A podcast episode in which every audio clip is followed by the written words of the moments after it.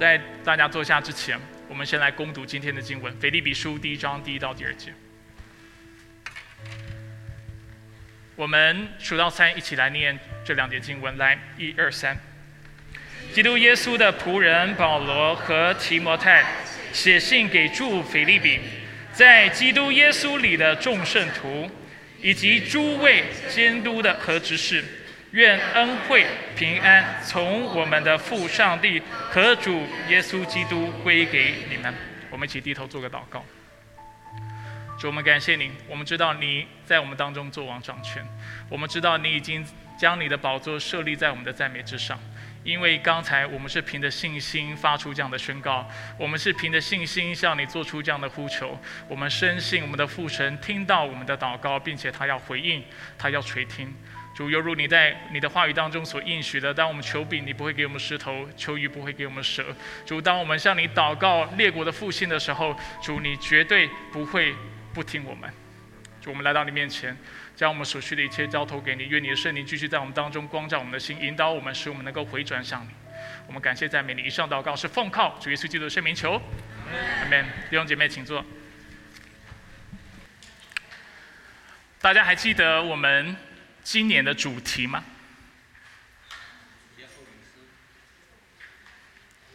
劫后余生是上个信息系列的主题，不过至少你们记得了，感谢主。那今年的主题呢？一本初衷，焦点基督教会的初衷是什么？哎呦，我们的 PPT 童工特别体贴，就把我们教会的标语。啊，就放出来。其实这句话在我们教会啊，其实不常被重复。那我想一想，从今天开始，我们要更多来重复这句话，因为我发现我们在做的许多事情，真的就是围绕着这句话来做的。这就是我们教会的初衷，这就是一开始上帝感动我在这里设立这样的一个教会所要我做的事情，就是使弟兄姐妹，使那信与不信的人，首先能够认识真神，认识基督，其次能够继续注视在他的身上。并且能够活出那福音的样式，带出那福音的使命，所以这就是我们教会今年要继续做的事情。我们上周刚结束了我们劫后余生这个信息系列，那今天呢，我们要开始来看腓立比书，并且要逐章逐节的来看这卷书。但是就在逐章逐节的看腓立比书的这个同时或这个过程当中呢，我不会忘记我们今年教会的使命。而且我要邀请弟兄姐妹继续跟我来思考福音与我们之间的关系。这也就是为什么我们称这次的信息系列为“与福音相称”。与福音相称。那这个名字的发想从哪里来呢？说发想讲的太好听，因为根本不是我所说的话。这样的啊，“与福音相称”这几个字也不是出自于我的口，但却是出自上帝自己的话语。它的啊。来源或者是它的由来，就是在腓立比书一章二十七节。因为许多神学家以及许多的解经学家，他们纷纷指出，其实这句话就是腓立比书的中心思想，就是在这卷书当中最关键的经文。所以我自己在思考，我在这个新的信息系列要大大带大家来查哪一本书的时候，我就想到了这本书，想到了这节经文。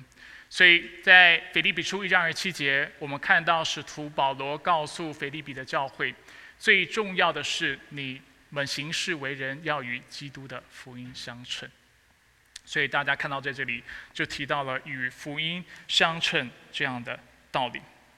那今天我们的经文范围是腓立比书一章的一到二节，可能你心里会想，牧师就两节，你要说什么呢？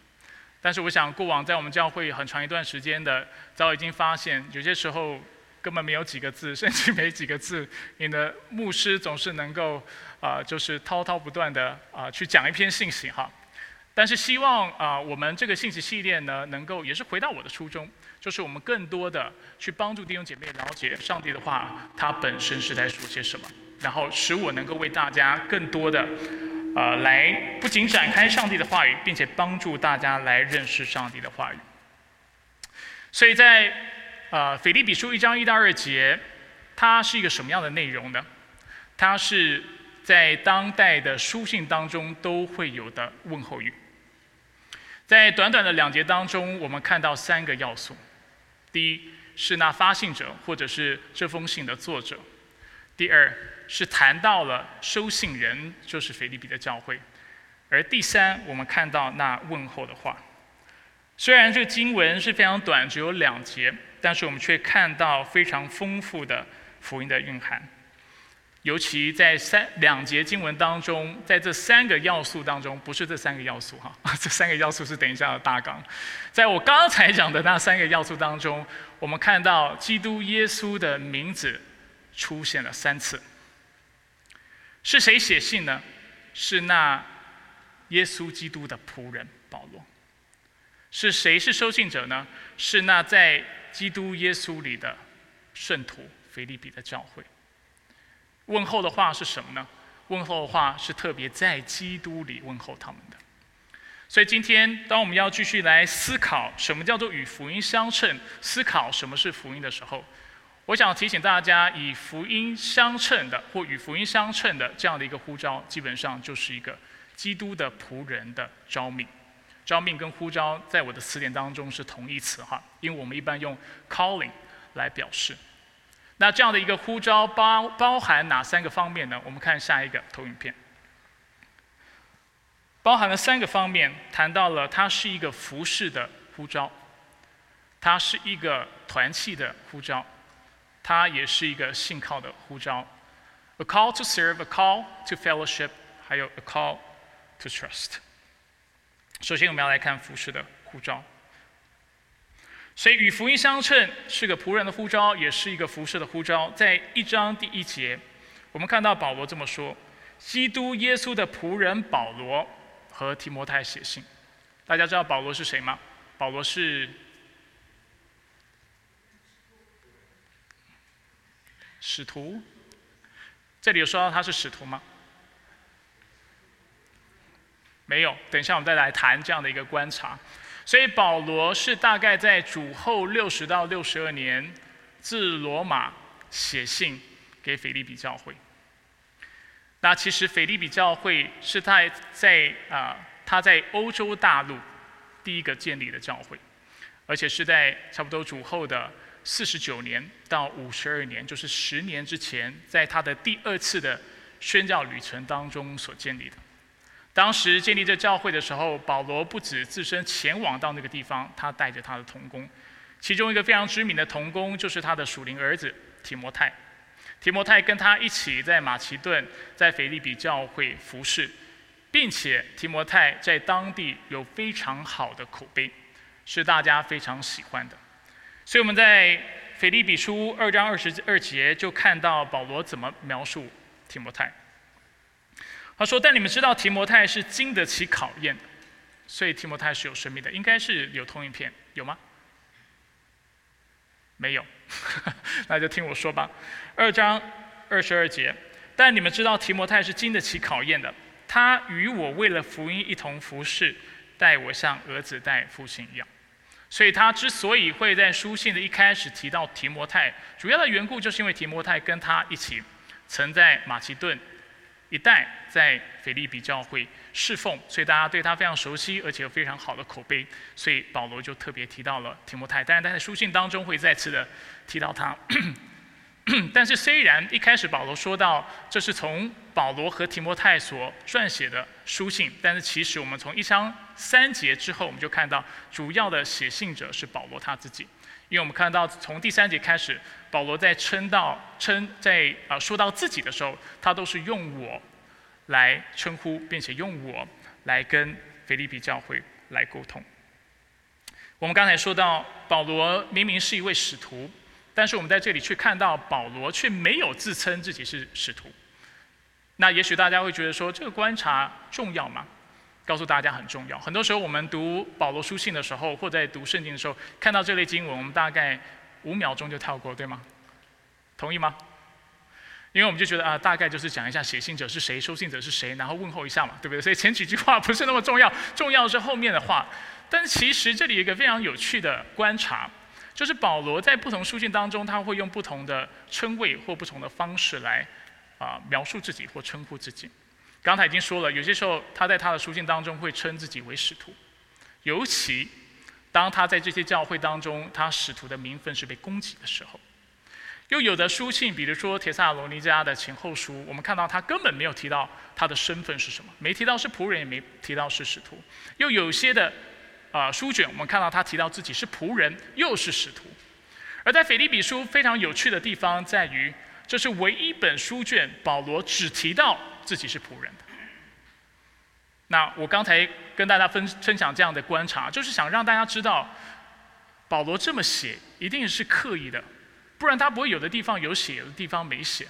然后刚好写的内容或者写的称谓，跟他所面临的状况也是相关的。所以显然的，保罗在这里是特别提出他是仆人这样的概念，为了回应当时教会的处境以及教会当时所面临的状况。所以保和保罗为什么选用仆人来自称呢？在原文当中，仆人这个字其实是 doulos，没有同一片哈。doulos 翻译成中文，直译成中文或者英文，英文是直接翻成 slave，或者是中文的奴隶。一般在汉语的语境当中，我们想到仆人这个概念的时候，我们想到的是一个被雇的佣人，对不对？但是某种程度上，他是有自由，他可以做也可以不做。但是当我们说到一个人是奴隶的时候，我们是说到他是完全没有自由的。这个人的生命，不论是生或死，都是全然在这个主人的手中的。而这也是保罗在这里的意思。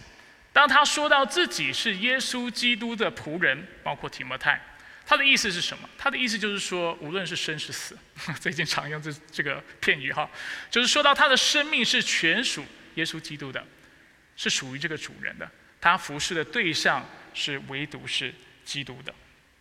所以我们在这里看到，保罗在腓利比书多处了提到仆人心智的重要性。我们看一些的经文。所以显然的，这是腓立比书的主题之一。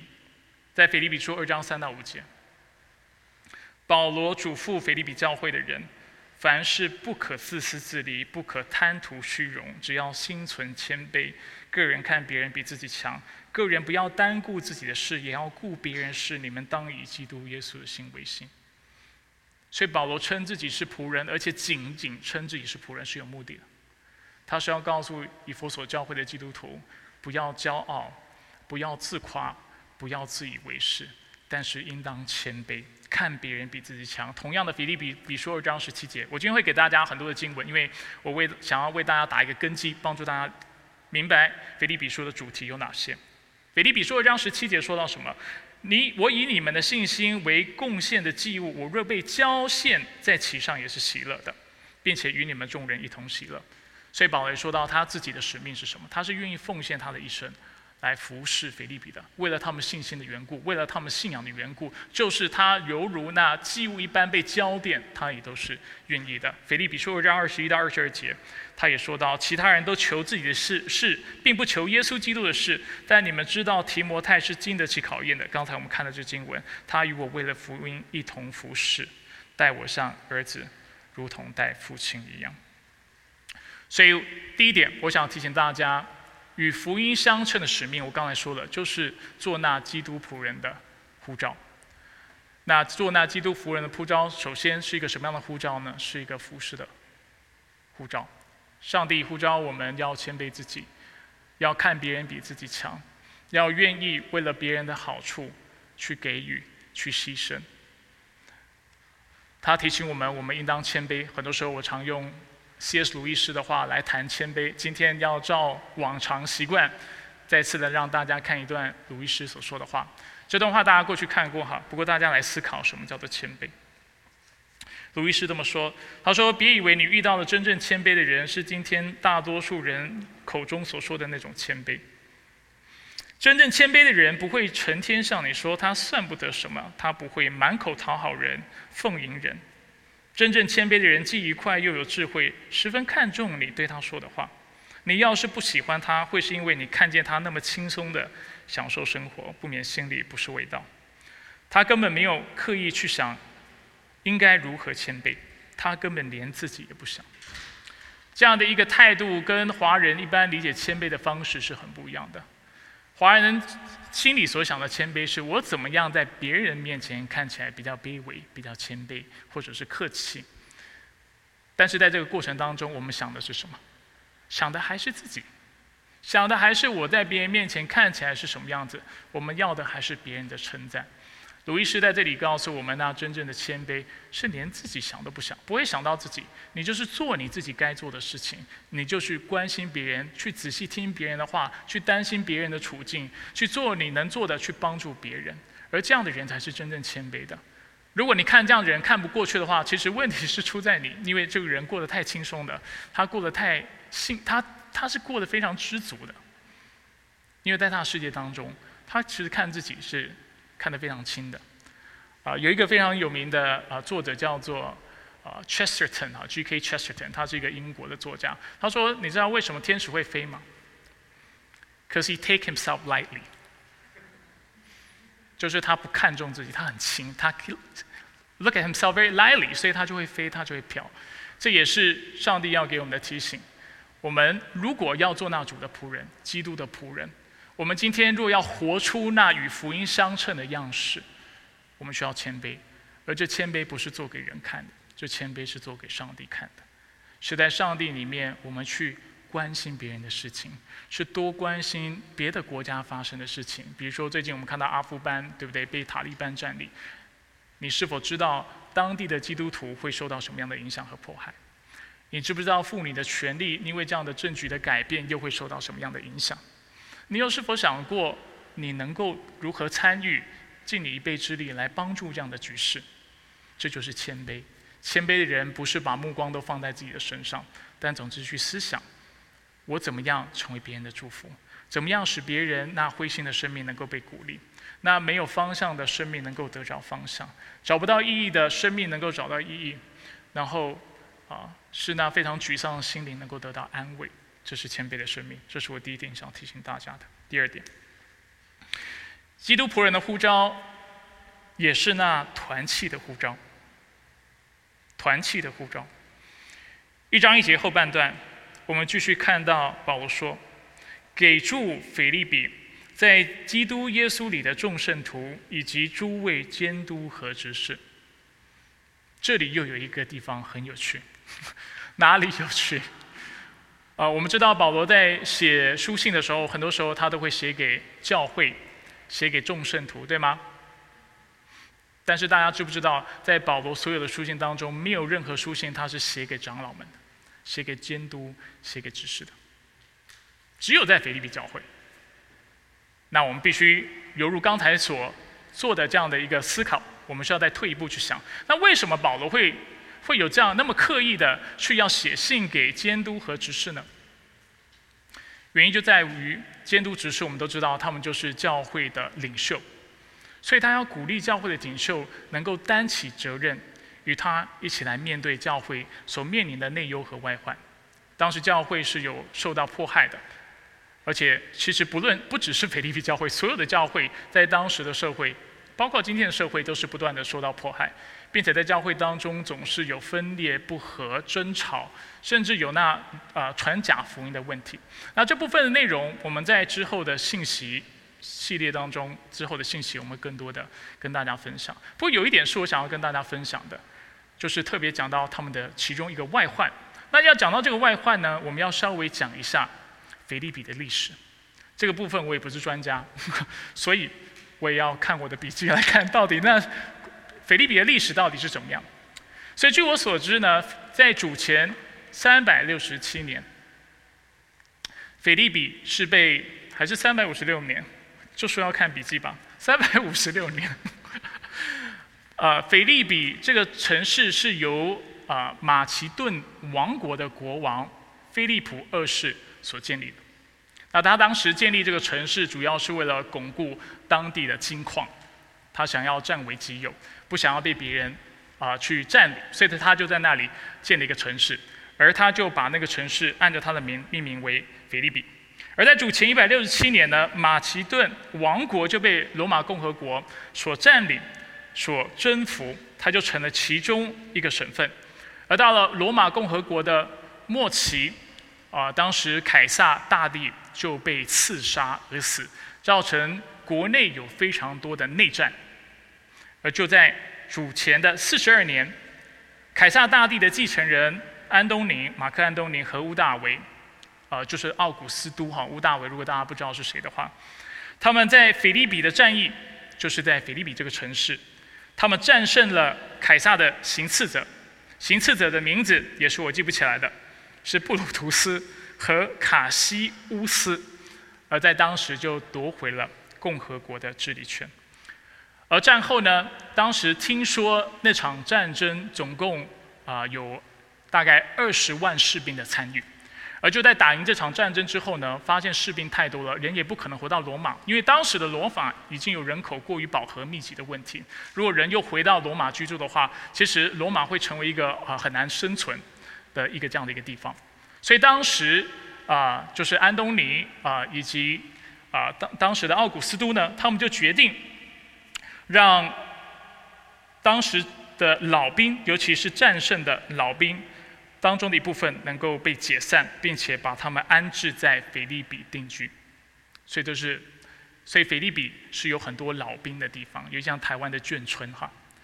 又过了十一年，十一年之后呢，奥古斯都就跟安东尼，就是刚才的战胜者哈，他们之间就有战争，然后奥古斯都就赢了那场战争，就俘虏了对方的士兵。那你猜他俘虏对方的士兵之后，他把这些士兵？安置在哪里？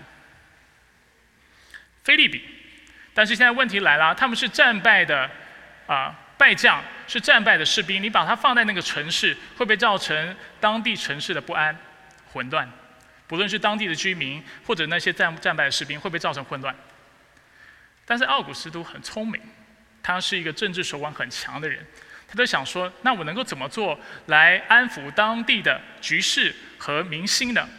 他就想到。那我让这个城市成为一个殖民地，而让当地的居民都能够享有罗马公民的权利。我们都知道，罗马公民是很难得到的，而且罗马公民的权利是非常大的。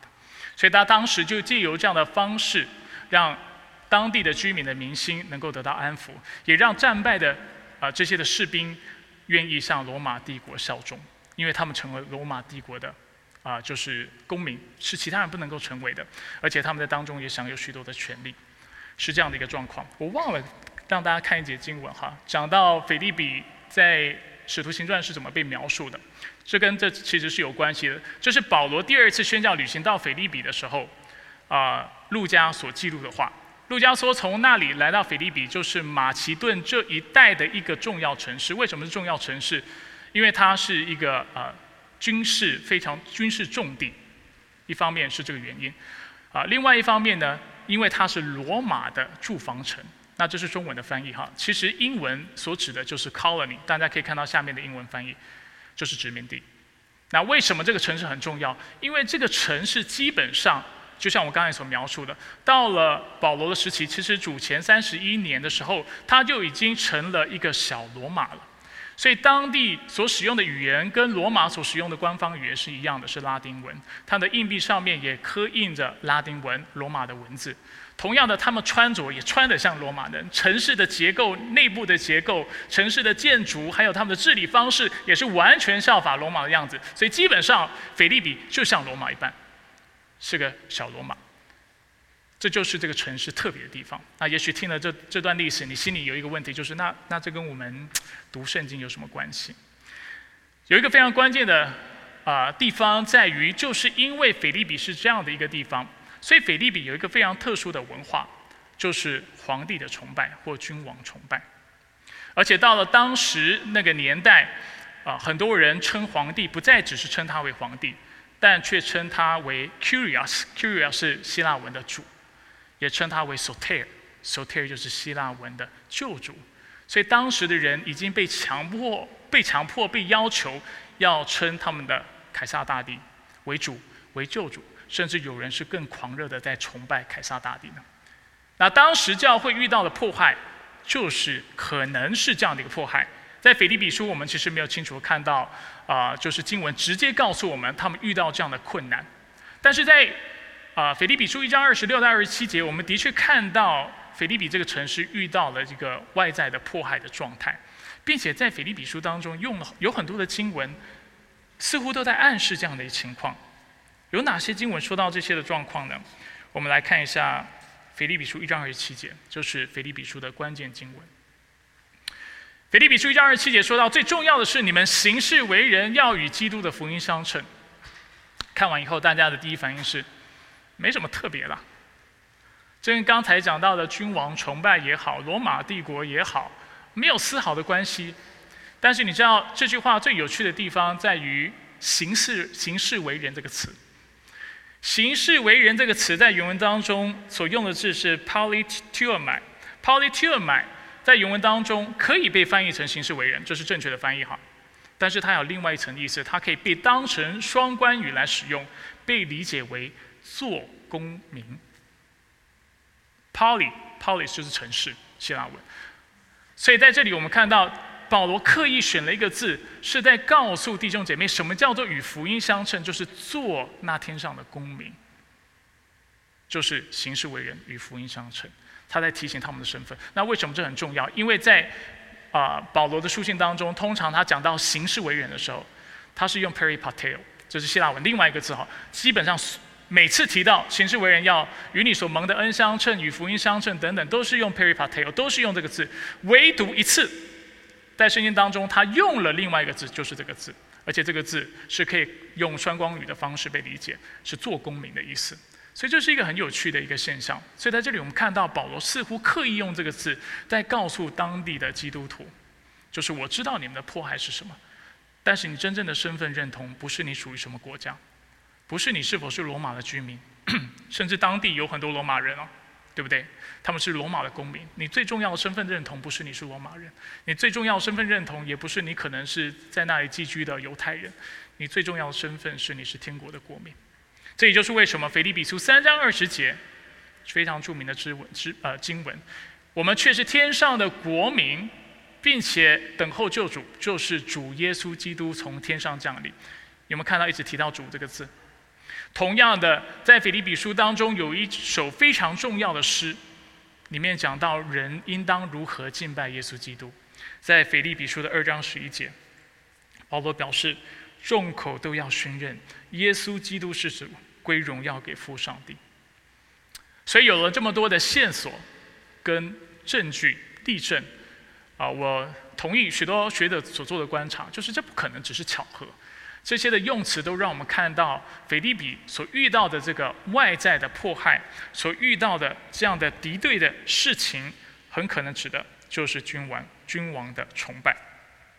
那我们今天不会再进一步来谈论腓立比教会的问题，因为在未来的信息会有很多的机会哈。我们会看一章一章一节的来看。我想要把目光放在回应的方法上，所以在教会面对内忧外患的时候，我们应当怎么做呢？其中一个关键就在于腓立比书的关键经文，我们刚才已经反复重复了。我们行事为人要与福音、基督的福音相称，这是很主要的方式。但是在腓立比书当中，还有另外一个线索。这个线索呢，又要提到另外一个原文字哈，不是我喜欢卖弄原文，但是却是这样的观察，只有在原文当中看到。那我希望借此把它带出来，让大家也能够看到，在原文当中有一个很重要的字叫做 “koinonia”，“koinonia” 就是我们中文翻的团契，或者是 “friendship”，或者是 “partnership”，中文可以翻成相交、团契、共享。在腓立比书，我们看到保罗不断的重复这个词，而且非常重视这个概念。说到教会要怎么样面对内忧外患，面对外面的破坏，里面的错误的福音、扭曲的福音、假教师、教会当中的不和，我们的盼望在哪里？盼望在于我们在处理要团契，要有团契，要有相交。这个词。在原文当中，其实也常常用来描述婚姻的联合，因为它是非常亲密的关系。所以大家不要觉得团契啊，就好像从我们现在的处境来看，圣经用团契这个词哈，从我们的处境来看，团契是可有可无的。今天我要去参加团契或参加小组，想去就去，不想去就不去，都不是最重要的。但是在原文当中，这个团契所指的是我们在基督里面的关系，我们从圣灵的重生和联合当中所得到的身份，彼此间的关系。给大家看几节经文。所以腓立比书一章五节怎么说？保罗说：“从第一天直到如今，你们都同心合意，兴旺福音。同心合意就是刚才我所说所说的这个字腓立比书一章一到二节。所以在基督里，若有任何劝勉，若有任何爱心的安慰，若有任何顺利的团契，这里再次同看到会努力啊。若有任何慈悲怜悯，你们要怎么样？意志相同，爱心相同，有一致的思想，一致的想法，使我的喜乐得以满足。腓立比书三章十节，使我认识基督，知道他复活大能，并且知道和他一同受苦。我们的盼望在哪里？在面对就是内部的不和，或者是外在的逼迫的时候，基督徒的盼望在于与基督连结，靠着圣灵与众圣徒联合，并且跟众圣徒实际的能够同心合一的来到神的面前。这是我们能够胜过教会的不合一，或者是教会的纷争的方法，也是使我们能够对抗外在的势力的非常重要的方式。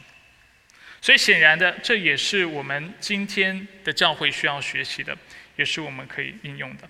我们需要重视团契的生活，或者有些时候我们会用更浅显易懂的方式来表达，就是我们需要有属灵伙伴，我们需要有 spiritual friendship，在主里有这样的属灵的，常常有这个属灵的互动，而这样的互动能够使我们在这万区被谬时代，也是腓立比书里面的经文，我们能够如明光照耀。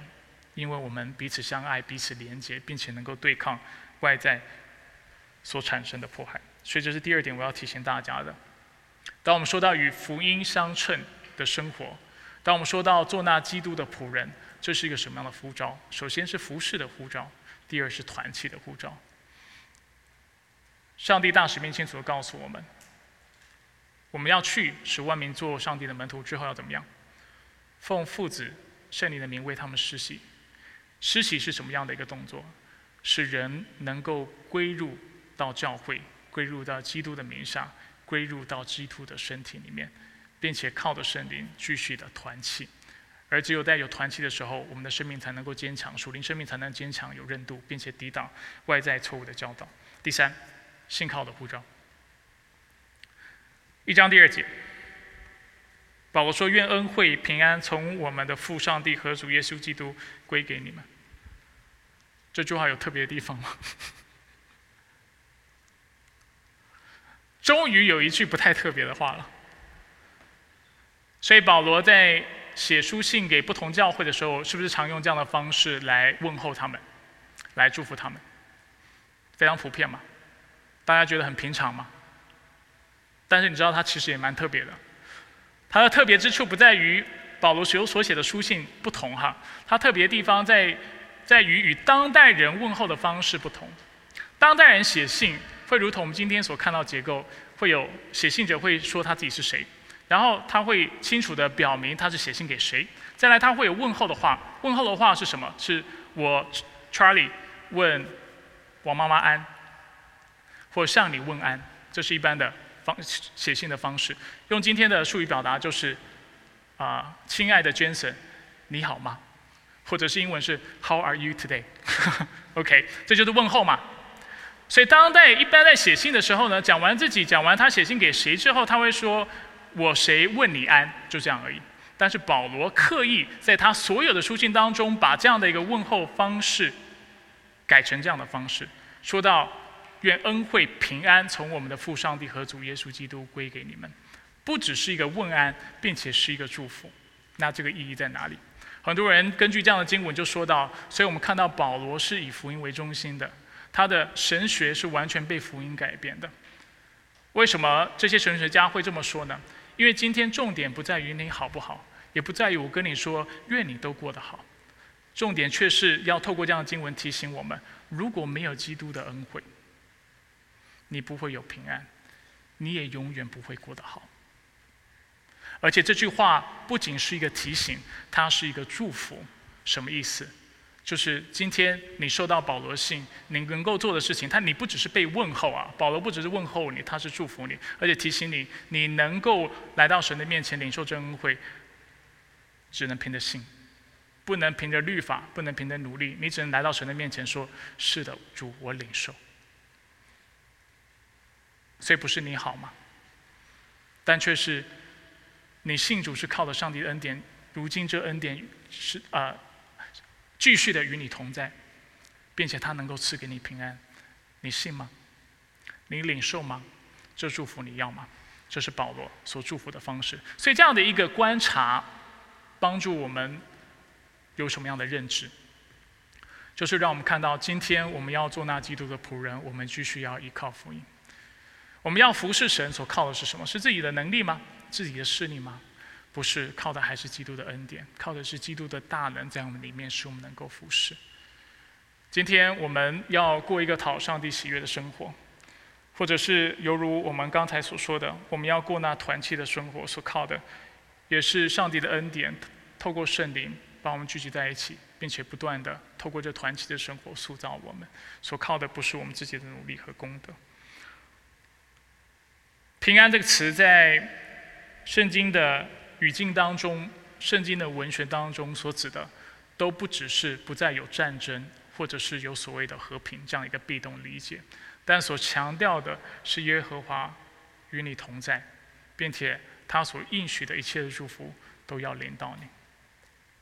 所以，只有当我们思考福音的时候，我们才有这样的确据和信心，知道我们过去的罪完全被洁净。如今，我们仍在这恩典当中，能够继续面对我们所面对的患难困难，不断的得胜，并且有那活泼的盼望，那见主荣耀的盼望，知道我们未来必会得着永生。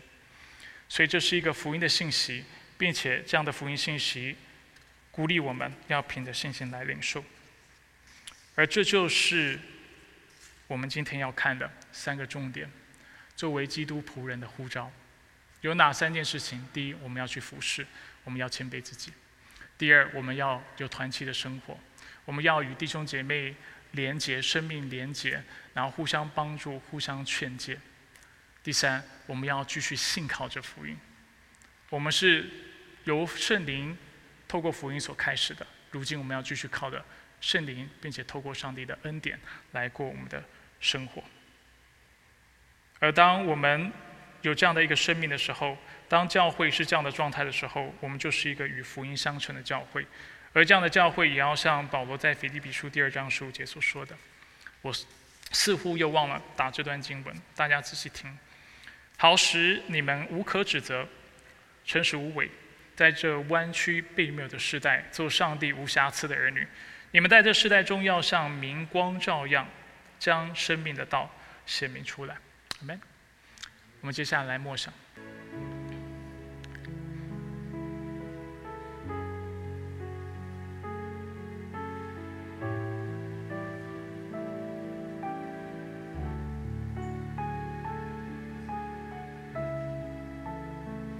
我们一起低头来做个祷告。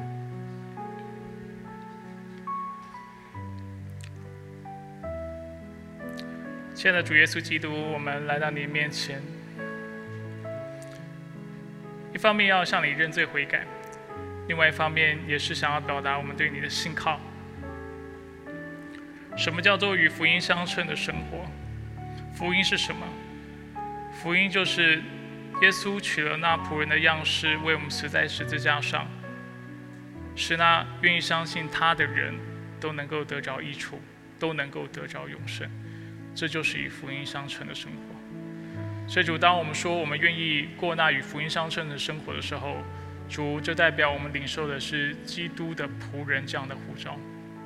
我们愿意效法他的样式。这个护照是去服侍的护照。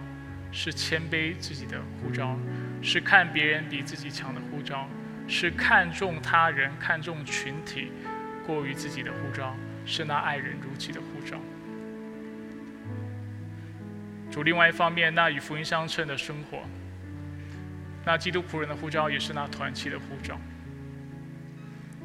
教会不论是在过去或者是在今天，都在面临不同的挑战。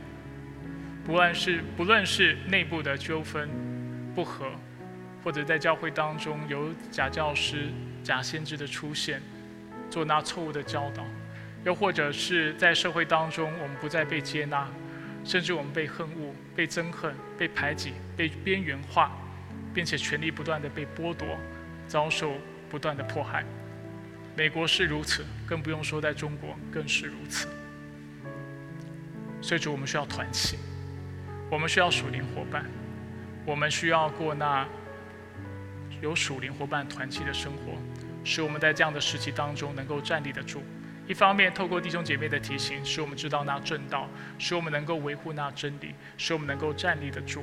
另外一方面，也是因为有团契，所以我们能够感受到基督里的爱，我们能够啊得着在基督身体里面那丰盛的资源，使我们在面对外在的迫害的时候，我们能够用真理来回应，我们能够手牵手的站立得住，而不被击倒。最后，主那主仆人的呼召，是效法基督如何在世上总是依靠圣灵的呼召。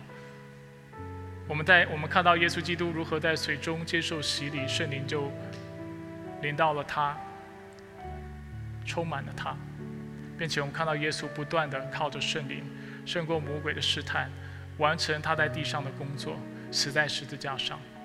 同样的，上帝在教导我们，我们也需要依靠他。